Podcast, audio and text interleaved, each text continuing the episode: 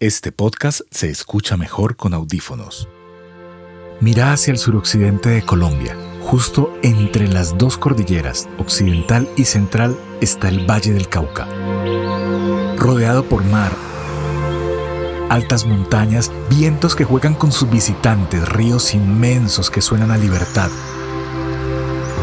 poemas hechos paisajes y cañaduzales que se mecen con la brisa de la tarde. Mi nombre es Lobsan Salguero Barrera y en este podcast recorrerás conmigo el Valle del Cauca. Iremos por caminos, ríos, montañas, caminaremos por la playa del Bello Pacífico. Tomaremos café, recorreremos la montaña y hablaremos con gente que vibra, gente que le apuesta a un futuro dulce, como nuestra caña de azúcar. Este es el podcast Viajate el Valle, episodio 1, Pacífico. Una de las cosas mágicas del turismo en el Valle del Cauca es que este departamento que queda en el suroccidente colombiano tiene todos los climas. Tiene montaña, tiene mares, tiene zonas mucho más calientes, tiene zonas un poco más frías. Y para hoy vamos a hablar de el Pacífico. Cuando uno sale de Cali rumbo a Buenaventura, que es como la puerta de entrada al Pacífico, eh, más o menos va a tomar un recorrido de unas dos horas y media. La carretera está en muy buen estado. Una de las cosas que tiene el Valle del Cauca es que su malla vial es espectacular, ha sido muy, muy cuidada. Y eh, además, desde la mitad del recorrido hacia Buenaventura te vas a encontrar varios túneles. Eh, la carretera es muy amplia, es doble calzada, entonces también hace que sea muy segura. Y cuando llegas a Buenaventura, llegas pues dependiendo si vas en carro particular o vas en un carro de alquiler o vas en bus, que también hay rutas de bus, o llegas en moto o en bicicleta, mucha gente lo hace también. Vas a llegar al muelle, allí solucionas el tema de tu parqueo, dónde dejar o, o, cómo llegar allí, y allí te vas a encontrar con un muelle pequeño, organizado, con una oficina de la guía de turismos de la gobernación del valle, que te va a dar todas las indicaciones si pronto tienes alguna duda y allí está el muelle. Y en el muelle hay varias oficinas de empresas de transporte que están súper organizadas. Siempre que te subes a la lancha vas con chaleco. Siempre hay como mucho cuidado con todas esas cosas de salud porque pues finalmente vas a mar abierto. Y en una hora, 15 más o menos, sales de allí y llegas, eh, en el caso nuestro, por ejemplo, fuimos a Juanchaco pero antes de llegar a Huanchaco, uno primero pasa por Maguipi, por Juan de Dios, y ahí sí te vas en la lancha derecho, derecho, derecho, derecho, llegas a Huanchaco, y claro, después de Huanchaco está Ladrilleros. Pero cuando uno llega a Huanchaco, allí se encuentra con un muelle larguísimo, larguísimo, y allí ya esto ya es un caserío, y bueno, aquí comienza la historia. Una de las cosas mágicas que tiene el Pacífico es que todo es de verdad. Aquí no hay actores representando a nativos o gente local. Aquí es la gente local que vive allí, que tiene toda su vida allí y que una de sus fuentes de trabajo es el turismo, pero también es la pesca, o sea que son pueblos de pescadores que viven de esto, de la venta de temas turísticos, pero pues también tienen allí su modus vivendi y es un pueblo muy, muy, muy sencillo y eso se vuelve mágico porque te estás encontrando con la vida real, no es una cosa fabricada para atraer turistas como pasa en otros muchos sitios. En de camarón. ¿Cómo? Calientica, fresquita, recién hecha. Gracias. Entonces cuando uno llega a Huanchaco se da cuenta que allí hay una primera puerta de entrada a otras zonas del Pacífico eh, y allí mismo dentro de Huanchaco uno toma un transporte muy sencillo. Te dan dos opciones como un carrito, parece una moto, tiene un, un espacio atrás, un vagón atrás donde van cuatro o cinco personas más o menos o te vas en moto. El tema de las motos es muy interesante como transporte público porque en Colombia eso le llamamos motorratones. Entonces si usted nos está escuchando desde otra parte del mundo pues va a decir motorratones sí, así le llamamos aquí a los taxis motos, imagínese. Y entonces usted se sube al motorratón y el motorratón pues lo lleva, en el caso nuestro llegamos hasta Ladrilleros, que queda allí a 10 minutos de Juanchaco, y toda esta zona es una zona que además está muy cuidada porque allí hay una base aérea que le da soporte a la base naval del ejército colombiano. Allí llegamos a un pequeño hotel, muy sencillo, muy bonito, y allí pasa algo y es que los alojamientos que hay en el Pacífico colombiano son alojamientos pues muy naturales, son sitios muy tranquilos e incluso por ejemplo, en Juan de Dios y en otros sitios, en otros hostales, en La Barra, por ejemplo, que también es un sitio muy conocido, te vas a encontrar con espacios donde ni siquiera hay energía eléctrica ah, y menos señal de celular, o sea, cero, porque te vas a encontrar con la selva, con el trópico,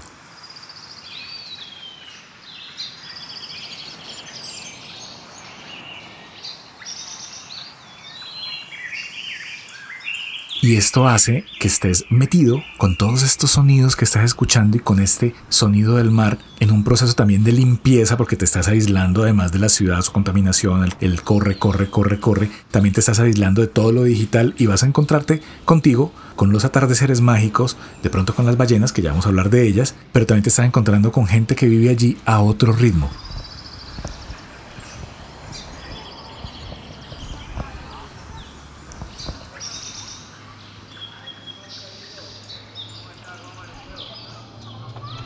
Entonces llegamos a ladrilleros y después de esto comenzamos a hacer un recorrido eh, en Juan Chaco. Fuimos caminando hacia el muelle porque de allí íbamos a salir para un, plan muy bonito que es el avistamiento de, de, ballenas, que es uno de los planes más atractivos de esta zona. Y es que las ballenas llegan a esta zona del Pacífico o a aparearse o a tener sus hijos. Además recuerden que las ballenas son mamíferos, son el mamífero más grande de todo el planeta. Entonces aquí les van a contar, vamos a escuchar una de las guías que nos cuenta un poco más sobre las ballenas. Parque Nacional Natural y su nombre es Uramba Bayamala. ¿Alguien ha escuchado esa palabra de Uramba? Uramba en vocablo afro significa minga y minga es trabajo en conjunto. Como acá se unieron los consejos, trabajaron conjuntamente para, pues digamos, brindar su territorio, le decidieron poner ese nombre de Uramba. Es donde se ha reportado que, digamos, nacen las ballenas jorobadas. Una isla llamada Curichique, y pues al momento de ellas entrar allá a parir, la contaminación y los ruidos del barco pues iban a afectar el animal, hasta que ellas buscaran otra zona en donde aparearse o tener sus crías. Uramba Bahía Málaga se crea el 4 de agosto del 2010 con una extensión de 47.094 hectáreas marino-costera, lo que quiere decir que el área protegida es el espejo de mar que nosotros observamos aquí al frente. Y dentro del parque pues hay, 40, eh, hay 52 islas e islotes, las tres más cercanas a Huanchaco. La última isla de Palma. Yo siempre digo que es nuestra isla especial. Cuando íbamos en la lancha, ya al sitio donde, donde los guías, además los, los lancheros y los, las personas locales saben dónde es que las ballenas se, se hacen, cuando llegamos al sitio hubo un par de cosas muy interesantes y es que primero en la lancha inmediatamente se genera un sentimiento como de cooperación, como de solidaridad, entonces el uno ayuda a subir al otro, la señora que viene pues que ya era grande, para este caso doña Margarita que luego van a escuchar algo de ella, eh, entonces también está allí y luego como que la gente se comparte el repelente de, de insectos, importante llevar repelente de insectos a esta zona y el bloqueador porque pues finalmente estás en el mar, hay que proteger la, la piel. Y de un momento a otro comenzaron a aparecer las ballenas y así sonaban.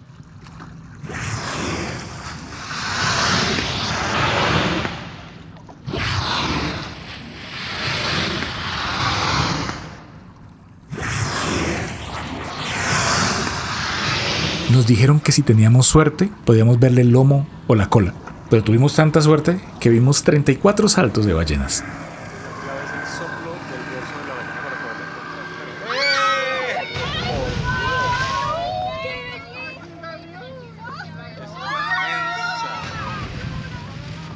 Iba la ballena grande, la ballena mamá, con el ballenato, que es su hijo, su bebé. Y allí iban, escuchan, escuchan los gritos de la gente. Otra vez está saltando, dos veces ha saltado. y muestra la aleta. La felicidad en ese momento no tiene comparación. ¿Por qué? Porque es que estás viendo un animal enorme en mar abierto, para donde voltees a ver 360 grados estás en el mar y es sentirse diminuto en esa inmensidad del cielo con el mar verde esmeralda, con una ballena y su bebé. Escuchen.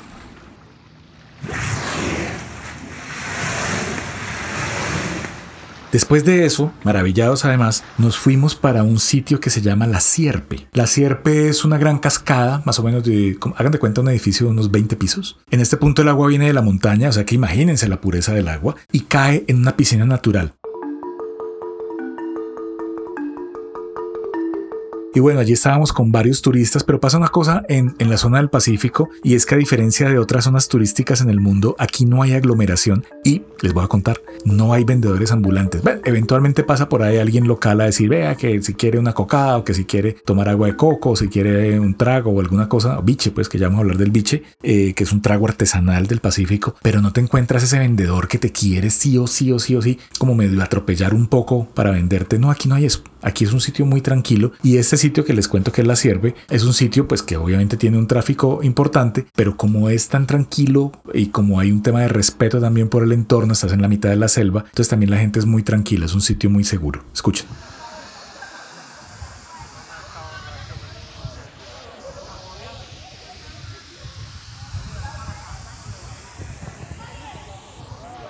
Después de eso nos fuimos para las Tres Marías. Las Tres Marías son tres pequeñas cascadas en una sola entrada montañosa y allí pasó algo muy interesante, es que conocimos a Doña Margarita. Doña Margarita es una señora pensionada que nos contó esto. Mi nombre es Margarita Fajardo de Carvajal. ¿Hace cuántos años tiene doña Margarita? 73 años.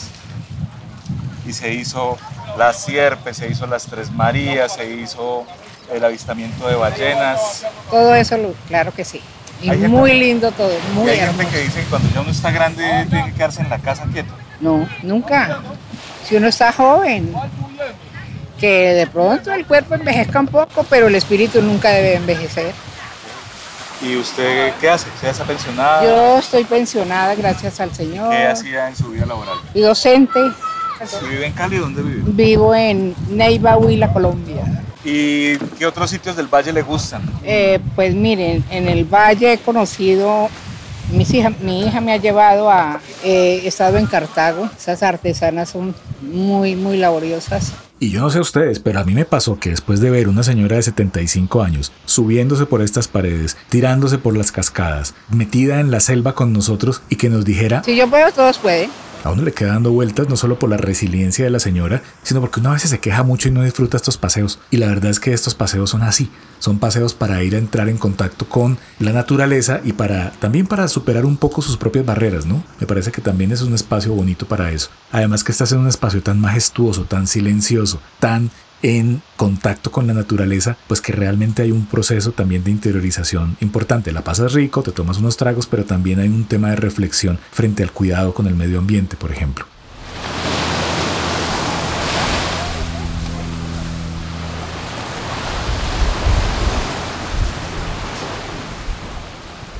Luego nos fuimos a un sitio muy bello con una cascada enorme que se llama El Ostional y tiene una característica muy particular y es que uno llega por un terreno con mucho barro que se llama esteros. Entonces hay otra característica del Pacífico, otra característica de su tierra. Y eso es un sitio por allá escondido en el cual estás en silencio y hay una cascada enorme también. Te puedes sentar debajo de la cascada, puedes estar en la parte de atrás de la cascada, puedes quedarte a compartir. Nadie te va a decir, venga, pague esto, venga, pague lo otro. Estás en un sitio súper tranquilo.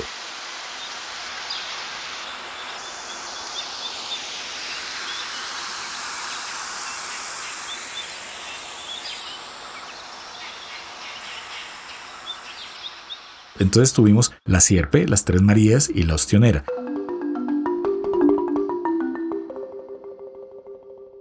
Esa noche, al regresar nuevamente a Huanchaco, ya íbamos para el hotel y nos pasó una cosa muy interesante, es que alguien dijo, oiga, ustedes no van a ir a ver el plancton. Y pues como que dijimos, plancton, ¿cómo así? Entonces, claro, resulta que el plancton es un ecosistema donde hay plantas, pero también hay microbios y hay vida, pues digamos como animal vegetal. Está, hay como un ecosistema muy bonito. Pero en esta zona pasa algo muy interesante y es que esta zona tiene un plancton que es bioluminiscente. ¿Cómo la ve? ¿Qué es el plancton bioluminiscente? Sencillo. Es que en las noches usted ve el plancton como se ilumina cuando usted pasa por esta agua. Entonces nos llevaron al sitio y así sonaba.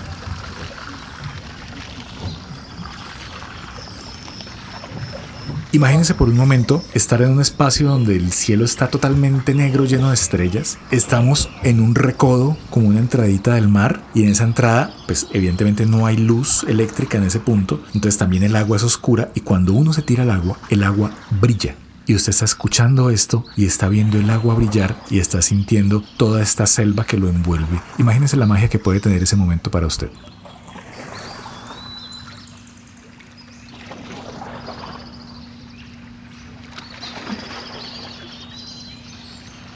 Esa es la magia del Pacífico, que te permite estar allí, en contacto con la naturaleza, con una cosa real. De allí nos fuimos a descansar y nos encontramos, antes de llegar al hotel, nos encontramos con una persona muy interesante y era ah, Doña Marina. Doña Marina es bichera, pero Doña Marina también es una líder social que trabaja por la cultura y que trabaja con muchachos en eh, la zona de Juan Chaco para que aprendan a bailar, aprendan a tocar instrumentos y nos contó unas historias buenísimas sobre el biche para que ustedes conozcan sobre esta bebida ancestral que nace por allá de la selva del Pacífico y esto fue lo que nos dijo Doña Marina.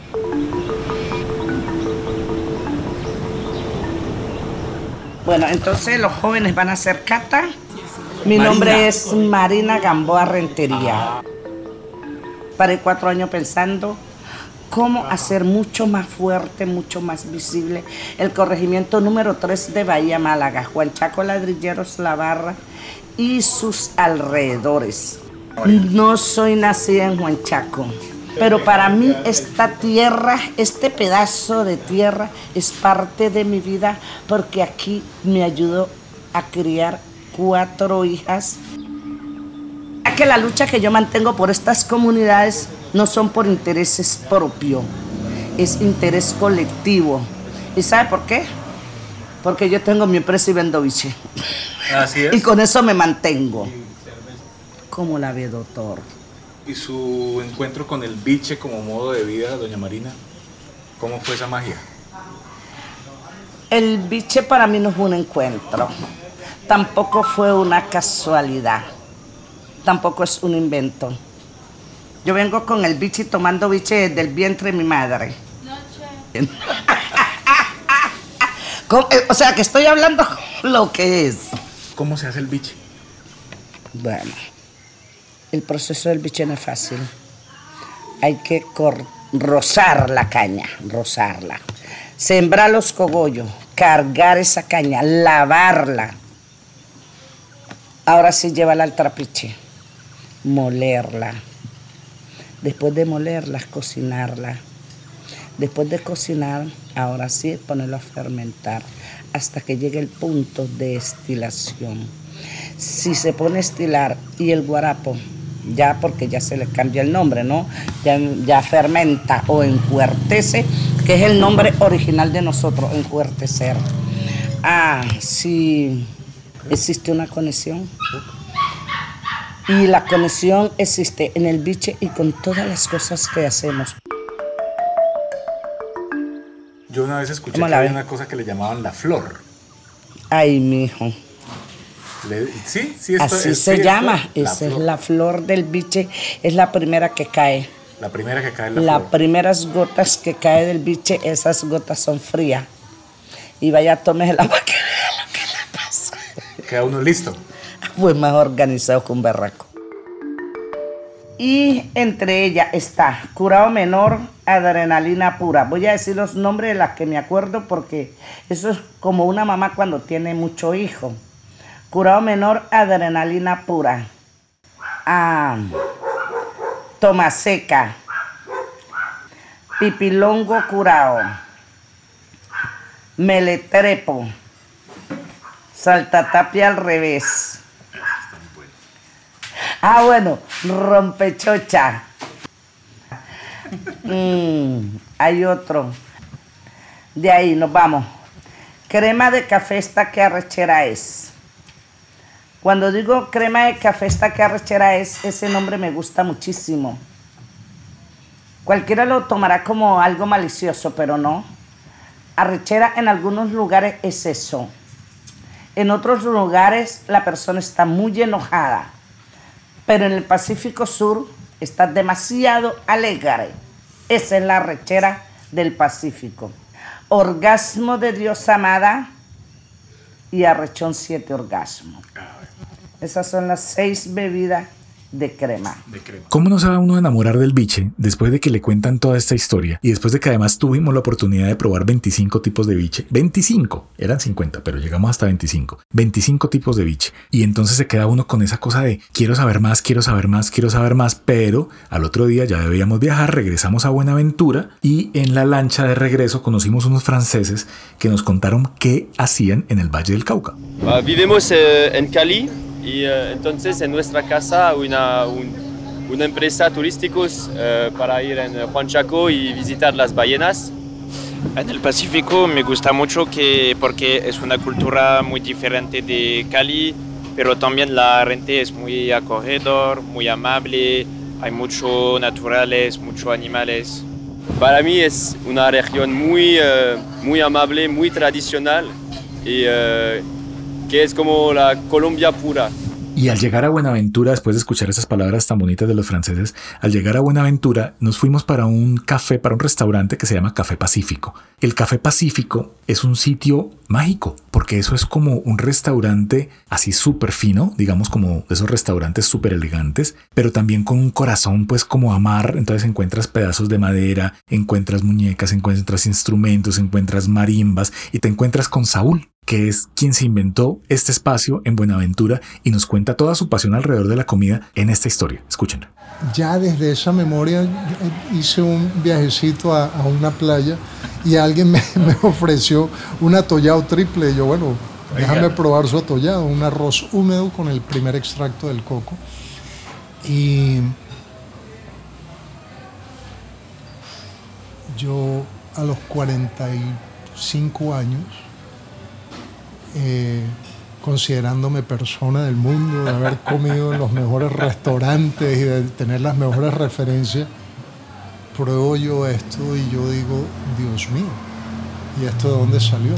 O sea, para mí fue realmente emocionante, o sea, yo me emocioné porque yo digo, todavía me pueden sorprender con la cuchara, mira que eso es difícil porque yo he comido. Claro, Y y en ese momento la experiencia fue como en las películas, como que toda tu vida se te, se te presenta en cinco segundos y yo lo que estaba tratando era como encontrar dónde he probado algo parecido a esto y no lo encontré.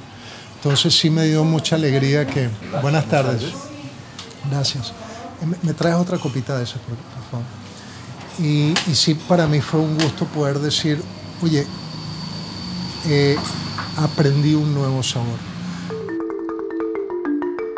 todas las relaciones van a perdurar en la medida en que esa relación sea de dar y recibir en equilibrio.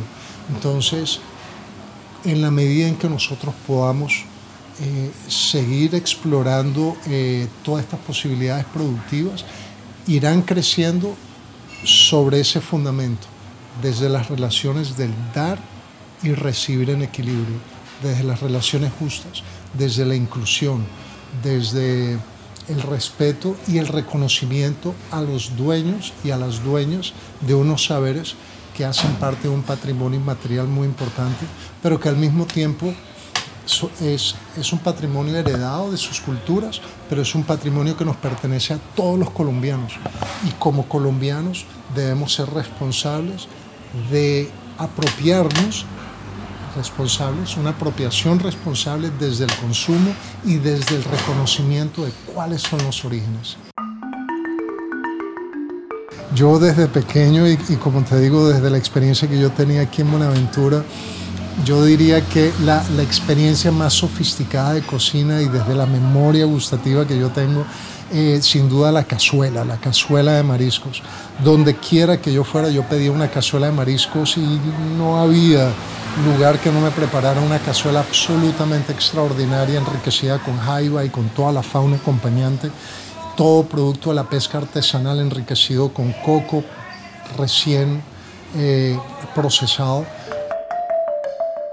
Buenaventura es una, una ciudad reconocida por la UNESCO como una de las 64 ciudades creativas del mundo por su expresión creativa, por su expresión gastronómica.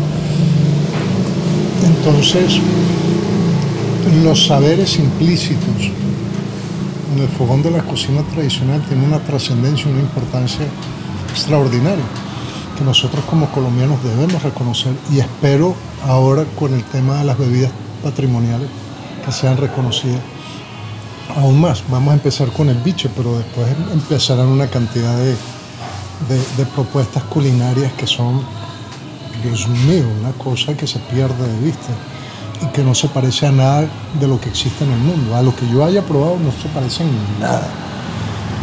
Nada, nada. Y, eso, y ahí radica la sofisticación, que no tiene pretensión, que se condimenta con hierbas de azotea, que es completamente agroecológico y es completamente originario. Y así terminamos nuestro recorrido por el Pacífico, con el sonido de las ballenas en el corazón, con el mar acariciando nuestros pies, con ese sabor delicioso a las 25 variedades de biche que nos encontramos con Marina, pero además de eso, con el café Pacífico dejándonos muchas cosas por pensar y por saborear. Esto fue el episodio Pacífico. No se les olvide, en el valle que lo tiene todo, solo faltas vos. Viajate al valle. Comparte este podcast para que muchas personas se enteren de todas estas cosas mágicas que pasan en el Valle del Cauca, suroccidente colombiano. Mi nombre es Lobsan Salguero Barrera. En la producción Vinilo Estudio. En la coordinación, Sara Cubillos. Gracias.